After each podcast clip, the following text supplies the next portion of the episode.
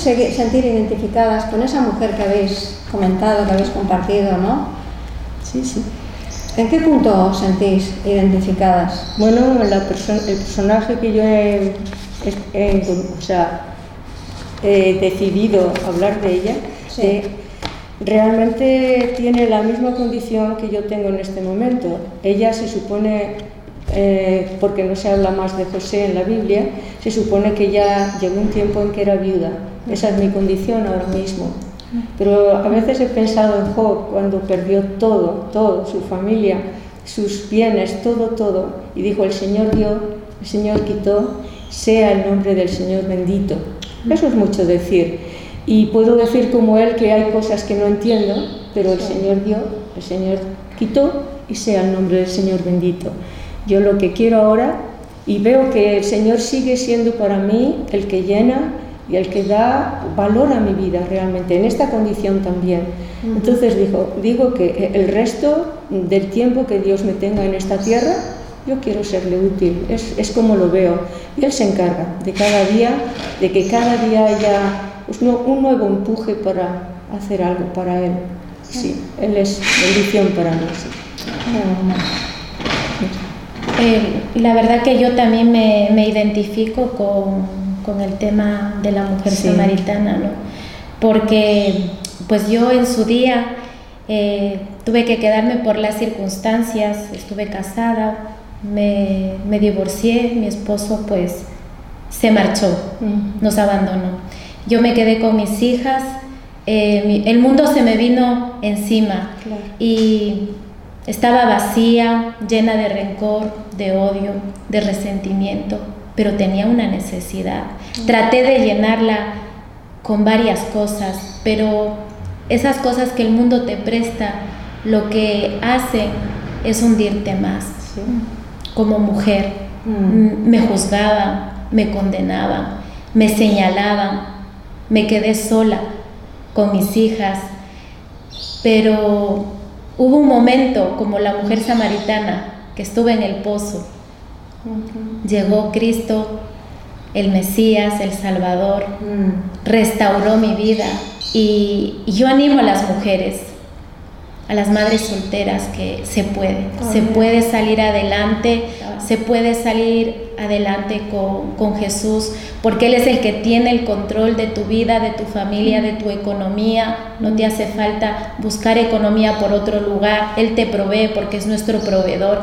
Y dice en su palabra que no habrá justo desamparado, ni su simiente que mendigue pan.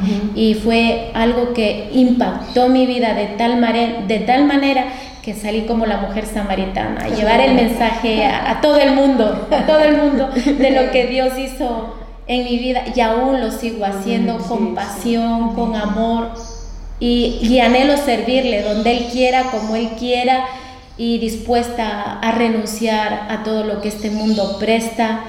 Y la verdad que siempre me gustó desde el momento que llegué a conocer de Él, eh, es pues la fe, la certeza de lo que se espera y la convicción de lo que no se ve. Ha hecho muchas cosas en mi vida. Sí. Eh, esta mujer, ¿no? la mujer pecadora que, que, la Biblia nos narra, ¿no? que unge los pies de Jesús con este perfume. Es bastante interesante su historia. Obviamente sí que me siento eh, bastante eh, similar ¿no? en cuanto a su condición. ¿no? Todos hemos cometido errores, todos hemos cometido eh, diferentes pecados o cosas, dígase de cualquier índole o de cualquier mm. tipo. Y todos tenemos esa coletilla, ya nos lo diga la sociedad o ya nos lo diga nuestra propia conciencia, nuestro interior, ¿no? Culpable, eres culpable. Por supuesto que, que me siento eh, similar en muchas cosas con esta mujer. Y una de las cosas que realmente me, me gusta y me atrae de ello es eh, esa manera en la cual cuando tú te acercas a Jesús y no te rechaza, ¿no? sin importar quién seas, no hay edad aquí, para Jesús no hay edad, eres tú te acercas y, y, hablas con Él y tienes una experiencia con Él, e inclusive no hace falta que digas nada, porque bien se ha dicho que la mujer no dijo nada, Él ya conoce los corazones y al conocerlo pues ya sabía esa necesidad que hemos venido hablando que había en todas estas mujeres que hemos comentado, al conocer esa necesidad, Él ya la conocía, me acerqué y obviamente mi vida provocó eso, un cambio impactante, ¿no? un cambio muy grande y, la verdad es que es de las cosas más bonitas que puedes eh, vivir en tu vida, ¿no? Entonces sí, claro que sí, identifica totalmente. Sí, sí, yo también me, me identifico muchísimo con, con, María Magdalena. En mi vida también ha habido un antes y, y un después, por supuesto. Eh, a mí Jesús, eh, en el momento que vine a Él, cuando le conocí, cuando tuve ese encuentro también con Él, también me, me liberó de un pasado dudoso, un pasado que, que me hacía daño, que, que, traía sufrimiento a mi vida, que no tenía una buena relación conmigo misma y mucho menos con los demás. Me costaba mucho tratar con, con las personas, estaba muy, muy encerrada en, en, mí misma. Y Jesús me dio la, la, misma oportunidad que le dio a ella, de, no, no tuvo nada en cuenta de mi pasado y me dio la oportunidad de poder decidir de servirle y de seguirle. Yo desde el minuto cero puedo decir, a día de hoy ya han pasado algunos años, puedo decir que dije, Señor, yo en agradecimiento a lo que tú has hecho en mi vida, a lo que tú has cambiado, que fue mucho, eh, Señor, yo quiero servirte quiero seguirte. A día de hoy ha sido así y yo espero que Él me ayude también cada día a, a, seguir haciéndolo, porque he entendido que es algo, es algo bueno para mi vida y es algo necesario también, algo que yo necesito en mi vida. Necesito esa relación con Él, esa relación personal de, con Dios cada día en mi vida. Qué bonito, ¿verdad?